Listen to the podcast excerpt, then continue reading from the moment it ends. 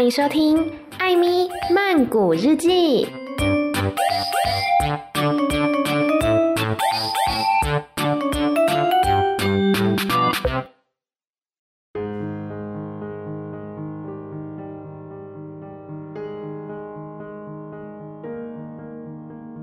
บทที่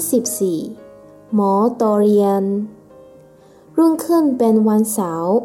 เฟิร์นยืนเช็ดจานอาหารเช้าที่แม่หลังไว้ แล้วอยู่ที่อ่างในคราแม่ทำงานเงียบๆ นางอยากให้เฟิร์นออกไปวิ่งเล่นกับเด็กอื่นๆ แทนที่จะไปนั่งเฝ้าดูพวกสัตว์ที่โรงนาของครอบครัวสักเกอร์แมน แม่คะ ชาลอตเป็นนักเล่านิทาน ฉันย่ำที่สุดเลย เฟิร์นเล่าขณะเช็ดชามใส่ซีเรียลเฟิร์นแม่เรียกเสียงเข้ม หนูอย่าแต่งเรื่องสิลูก หนูก็รู้ว่า แมงมุมเล่านิทานไม่ได้ แมงมุมพูดไม่ได้ แต่ชาร์ล็อตพูดได้ค่ะ เฟิร์นเถียง ถึงมันจะพูดได้ไม่ดังมาก แต่มันก็พูดได้ แล้วมันเล่าเรื่องอะไรล่ะ นางอาราเบิร์นถาม อ๋อเฟิร์นเริ่มมันเล่าเรื่องญาติ ซึ่งใช้ใยจับปลาได้สนุกดีค่ะ เฟิร์นไม่มีปลาตัวไหนไปติดใยแมงมุมได้หรอก นางอาราเบิร์นบอก ลูกก็รู้ว่า เรื่องแบบนี้เป็นไปไม่ได้ ลูกแต่งเรื่องแล้วล่ะ แต่มันเรื่องจริงนะคะแม่ เฟิร์นตอบ ชาลอตไม่เคยพูดบอกหรอกค่ะ ย่าของมันสร้างยายโครมสามทัน วันหนึ่งขณะที่มันห้อยขวาอยู่บนยาย ก็มีปลาตัวน้อย กระโดดขึ้นไปติดยายเข้า ครีบข้างหนึ่งของมันติดนัดเข้ากับยายแมมูลทันที แม่คะหางมันฟาดไปมาใหญ่เลย สะท้อนกลางแสงแดดด้วย ไม่เคยเห็นยายแมมูลที่หย่อนลงเพราะน้ำหนักปลามาก่อนไหมคะ ย่าของชาลอตหลอกเป็นพลาวัน แถมตนหางเจ้าปลา นั่นสะบัดใส่ขวาอย่างแรงด้วยมาหลบไปมา เฟิร์นแม่ดุหยุดนะ อยู่แต่งเรื่องเหลวไหลได้แล้ว แต่หนูไม่ได้แต่งเรื่องนะคะ เฟิร์นตอบหนูเล่าเรื่องจริงต่างหากแล้วท้ายสุดเรื่องเป็นยังไง แม่ถาม เริ่มอยากรู้เรื่องลูกสาวให้มากขึ้นญาติของชาลอตชนะค่ะ มันมัดเจ้าปลาได้สามเร็จรอจนได้ที่จึงค่อยกิน แสดงว่า แมมูลก็กินคล้ายๆกับพวกเราน่ะสิคะ อืมตังอย่างนั้นมั้งจ้ะ แม่พูดอย่างไม่แน่ใจ ชาลอตยังมีญาติอีกตัวนะคะแม่ เป็นนักบุรุน มันจะยืนเอาขวาลง ปล่อยยายออกมา แล้วให้มันลอยขึ้นไป บนอากาศ แม่คะ แม่อยากทำแบบนั้นบ้างไหมคะ ใช่จ้า คิดดูแล้ว แม่ก็อยากทำอย่างนั้น นางอาราเบิร์นตอบ แต่เฟิร์นแม่อยากให้ลูกออกไปวิ่งเล่นข้างนอกมากกว่าไปที่โรงนาของลุงโฮเมอร์ หาเพื่อนเล่น หรือออกไปเล่นข้างนอกบ้าง หนูใช้เวลาในโรงนามากไป ไม่ดีหรอกนะลูก ที่จะอยู่ตามลำพังนานๆอย่างนั้น ตามลำพัง เฟิร์นทวนตามลำพัง ไม่ใช่สักหน่อย หนูมีเพื่อนๆตั้งมากมายในโรงนาหนูไม่ได้อยู่ตามลำพังหรอกค่ะ เฟิร์นหายไปพักหนึ่ง เดินตรงไปบ้านของครอบครัวสักเกอร์แมนแม่เข้าไปทำความสะอาดห้องนั่งเล่น พลังครุ่นคิดถึงเรื่องของเฟิร์นเป็นเรื่องไม่ปกติเลย ที่เด็กผู้หญิงจะสนใจเรื่องสัตว์ตัวถึงขนาดนั้น ในที่สุดนางอาราเบิลจึงตัดสินใจโทรศัพท์ไปหาหมอโตเรียน ผู้ชระเพื่อขอคำแนะนำแล้วนางก็ขึ้นรถ ขับไปที่คลินิกของหมอในหมู่บ้าน หมอโตเรียนมีคราวตกหนา เขายินดีที่ได้พบนางอาราเบิลและให้นางนั่งบนเก้าอี้ที่นุ่มสบาย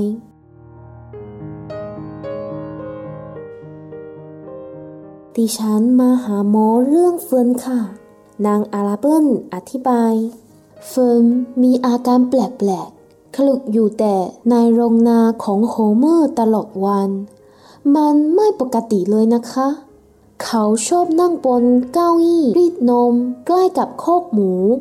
มองสัตว์เป็นชั่วโมงชั่วโมง นั่งอยู่อย่างนั้น แล้วก็คอยฟัง หมอดอเรียนเอนหลังและหลับตา ดีจังเลย เขาพูด จะต้องเป็นที่ที่สงบน่าอยู่ โฮเมอร์มีแกะด้วย ใช่ไหมครับ ค่ะ นางอาราเบิลตอบ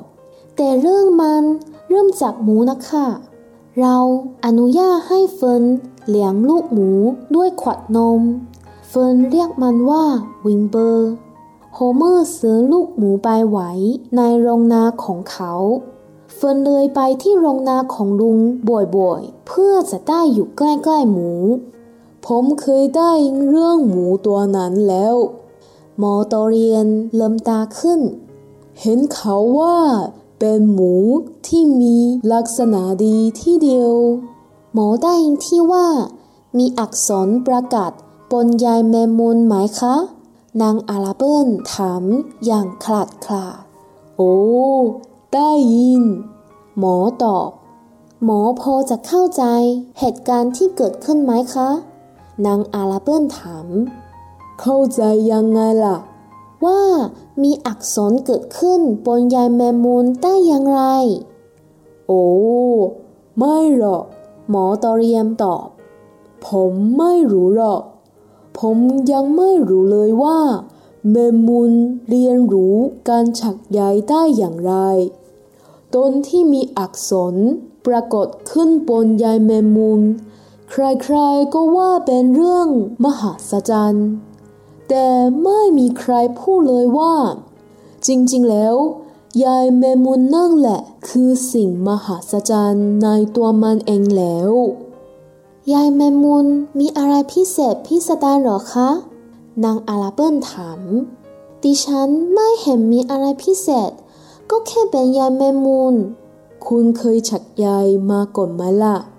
หมอตอเรียนถาม นางอาราเบิลขยับตัวอย่างอึดอัดอยู่ในเก้าอี้ ไม่ค่ะ นางตอบแต่ดิฉันเคยถักโครเชต์ทำผ้ารองจานและดิฉันก็ถัดถุงเท้าได้ด้วย อืม หมอพูด แล้วมีใครสองคุณถักไหมล่ะ คุณแม่สอนดิฉันค่ะ นั่นไง แล้วมีใครสนเมมูลบ้างไหม พวกเมมูลเรียนรู้การฉักใยโดยไม่ต้องเรียนรู้จากใคร ควรจะเรียกว่า มหาศจรรย์ไหม จริงด้วยนะคะ นางอาราเบิลกล่าว ดิฉันไม่เคยคิดอย่างนี้มาก่อนเลย แต่ดิฉันไม่เข้าใจอยู่ดีว่า มีอักษรบนยายแมมมุมได้อย่างไร ดิฉันไม่เข้าใจ แล้วก็ไม่ชอบใจด้วย ที่ตัวเองไม่เข้าใจ ไม่มีใครเข้าใจหรอก หมอตอเรียนถอนหายใจ ผมเป็นหมอ หมอมักถูกขัดหวังให้เข้าใจทุกสิ่งทุกอย่าง แต่ผมไม่เข้าใจอะไรเลย และผมไม่ปล่อยให้สิ่งนั้น รบกวนจิตใจผมหรอก นางอาราเบิลกระสับกระส่าย เฟิร์มบอกดิฉันว่า พวกสัตว์คุยกัน หมอเชื่อเรื่องสัตว์พูดได้หรือเปล่าคะ ผมไม่เคยได้ยินสัตว์คุยกัน เขาตอบ แต่นั่นไม่ได้หมายความว่า สัตว์พูดไม่ได้ เป็นไปได้ว่าอาจมีสัตว์เคยพยายามจะพูดกับผมอย่างสุภาพ แต่ผมไม่รู้ เพราะไม่ได้สนใจ เด็กๆจะสังเกตสิ่งรอบตัวได้ดีกว่าผู้ใหญ่ ถ้าเฟินว่า สัตว์ในโรงนาของสักเกอร์แมนพูดได้ ผมก็พร้อมจะเชื่อเธอ เวลาพวกสัตว์เจอคนที่ไม่ค่อยพูด มันอาจกล้าพูดมากขึ้นก็ได้ ผมบอกได้ว่ามนุษย์น่ะ เป็นพวกพูดไม่หยุด หมอช่วยให้ดิฉัน รู้สึกสบายใจขึ้นเรื่องฟืนนางอาราเบิลพูด แต่หมอแน่ใจนะคะ ว่าดิฉันไม่จำเป็นต้องกังวลเกี่ยวกับลูก ยายหนูสบายดีหรือเปล่าล่ะ หมอถาม สบายดีค่ะ แล้วกินอาหารได้ดีหรือเปล่า อ๋อหิวบ่อยไปค่ะ แล้วหลับดีไหม ดีค่ะ งั้นก็ไม่ต้องกังวล หมอพูด หมอว่า เมื่อไหร่ยายเฟินจะเลิกนึกถึงแต่หมู แกแมมมุม พวกนี้คะ เฟินอายุเท่าไหร่แล้วแปดขวบแล้วค่ะ อืม หมอดอเรียนพูด ผมว่าเฟิร์นคงจะเป็นคนรักสัตว์แบบนี้ตลอดไป แต่ผมไม่คิดว่าแกจะหมกมุ่นใช้เวลาตลอดชีวิต ในโรงนาของโฮเมอร์สักเกอร์แมนหรอก แล้วเด็กผู้ชายล่ะ แกมีเพื่อนผู้ชายบ้างไหม เฟิร์นรู้จักเฮนรี่ฟาซี่ค่ะ นางอาราเบิลตอบอย่างแจ่มใสขึ้น หมอดอเรียนหลับตา ครุ่นคิดอีกครั้ง เฮนรี่ฟาซี่ เขาพึมพำอืม เป็นเด็กน่าสนใจดีนี่ ผมว่าคุณไม่ต้องกังวลหรอกปล่อยเฟิร์นไปหาเพื่อนๆในโรงนาเถอะ ถ้าแกอยากทำอย่างนั้น ตัวนี้เมมูนกับหมู อาจน่าสนใจพอๆกับเฮนรี่ฟาซี่ แต่ผมทำนายได้เลยว่า วันหน้าเฮนรี่จะน่าสนใจกว่า คุณรู้ไหม แต่ละปีนี้เด็กๆเปลี่ยนแปลงได้อย่างน่าแปลกใจที่เดียว แล้วเอเวอรี่ล่ะ หมอถามขณะเลิมตาขึ้น โอ้ย เอเวอรี่หรอคะ นางอาราเบิลหัวเราะ เอเวอรี่สบายดีค่ะ เขาชอบเข้าไปในพุ่ม poison ivy ถูกผึ้งมั่งตัวต่อมั่งต่อยกลับบ้านไม่เว้นแต่ละวัน ไม่ก็จับเอากบเอางูเข้าบ้านทำข้าวของแตกเป็นประจำ เขาสบายดีค่ะ ดี หมอตอบไถนางอาราเบิลขอบคุณหมอตอเรียนสำหรับคำแนะนำและกล้าวลา นางรู้สึกโล่งง่อและสบายใจขึ้น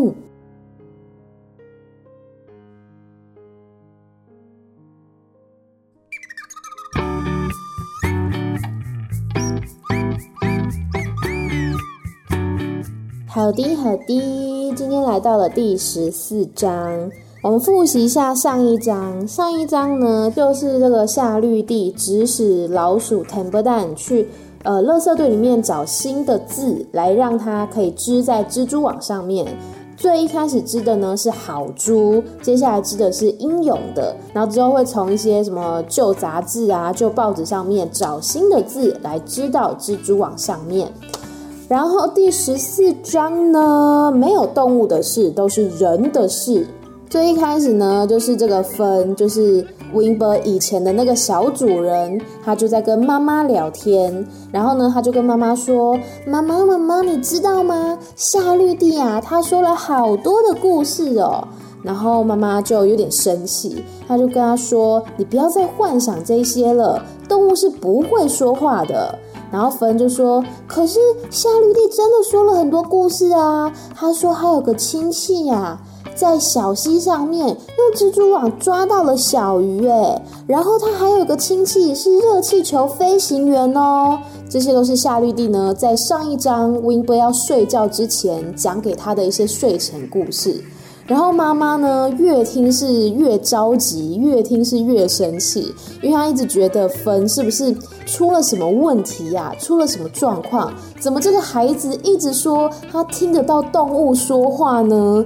于是他就很担心，结果他就去找了一个医生，应该是镇上的那种家庭医生吧，叫做摩多里安多里安医生。然后这个芬的妈妈呢，就跟多里安医生说：“我女儿啊，她一直跟我说，她听到动物怎样聊天、怎样说话，又分享了哪一些故事。你看她是不是有什么毛病？是不是生什么病了？”然后多里安医生呢，真的是见多识广，是一位老先生了。他就说啊，也许呢，这个芬他不是乱说的，小孩子嘛，更能观察到四周的情况。或许动物真的能说话，只是我们从来没有去好好的观察过。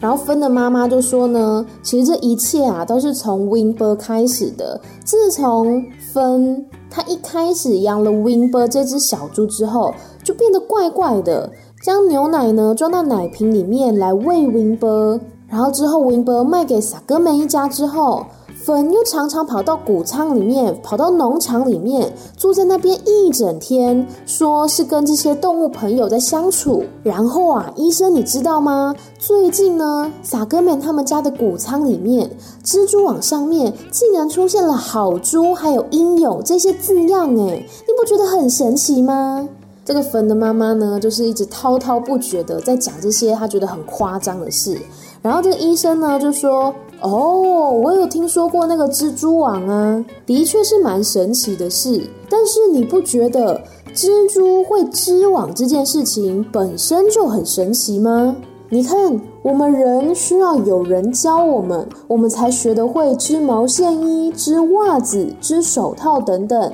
但是蜘蛛它们天生就有这样子的本能，你不觉得这本身就是一个奇迹吗？然后芬的妈妈就说：“您说的没有错，我以前从来没有这样想过，哎，从来都不觉得蜘蛛会织网，其实也是一件奇迹。但是蜘蛛网上面为什么会出现那些字呢？它们为什么能织网呢？啊，我真的很讨厌什么都不懂的自己。”然后医生就说：“没有人可以了解所有的事情。”我觉得这个医生讲话是还蛮有哲理的那一种。他说呢。大家觉得他是医生，就觉得他应该要知道所有的事情，但事实上他有很多事情是不懂的啊。但是呢，他不会因为这些他所不懂的事物而去打扰到他自己的心。不懂我们就承认不懂嘛，不用因此而感到困扰。然后芬的妈妈呢，听了之后就觉得比较安心一点了，觉得心里面比较舒服了。而且医生还说呢，或许这些动物也曾经努力的尝试想要跟他沟通，只是他听不懂而已。所以今天芬这个小朋友，他说他能听得懂动物说话，那我就相信他。然后他还问说，芬吃得好，睡得好吗？芬的妈妈就说，嗯，一切都很好。医生就说，那就不用担心啦，吃得好，睡得好才是最重要的。然后妈妈就问说：“那什么时候分才不会一直想到这些动物，会去找其他事情来做呢？”然后医生呢就稍微分析一下他的年龄，他说啊，现在呢分呢可能觉得这些动物啊跟其他的人类朋友们比起来，呃是差不多感兴趣的。但是我相信随着时间的推移，分一定会慢慢的发现人类朋友其实也是很有趣的。所以他就叫芬的妈妈不用太过担心。后来呢，又问起了芬的哥哥，就是艾维利的状况。然后妈妈就开始抱怨，她说：“艾维利呀，什么都好，就是调皮捣蛋，没事呢就抓一些蛇啊，抓一些青蛙回家，然后把家里弄得乱七八糟的。不过，嗯，他很好，艾维利过得很好。”然后医生就说：“嗯，听到你这么说，我就放心了。”然后芬的妈妈也同样听了医生的开解之后呢，自己心里面也是松了一口气。所以这章就这样结束了，主要就是聚焦在呃芬前面跟妈妈的对话，还有后面找医生来寻求这些建议。好啦，以上呢就是第十四章的夏绿蒂的王，不要忘记来。Follow Instagram Amy 太太 M Y T H A I T H A I，还有 Medium 账号同样是 Amy 太太。当然还有 Podcast 本身，不管是 Spotify、First Story、Apple Podcasts、Google Podcasts、KKBox Podcasts 或是 Sound On 等等平台，都欢迎你追踪订阅起来哦。每周一、三、六的晚上十点钟，艾咪曼谷日记，再见啦，拜拜。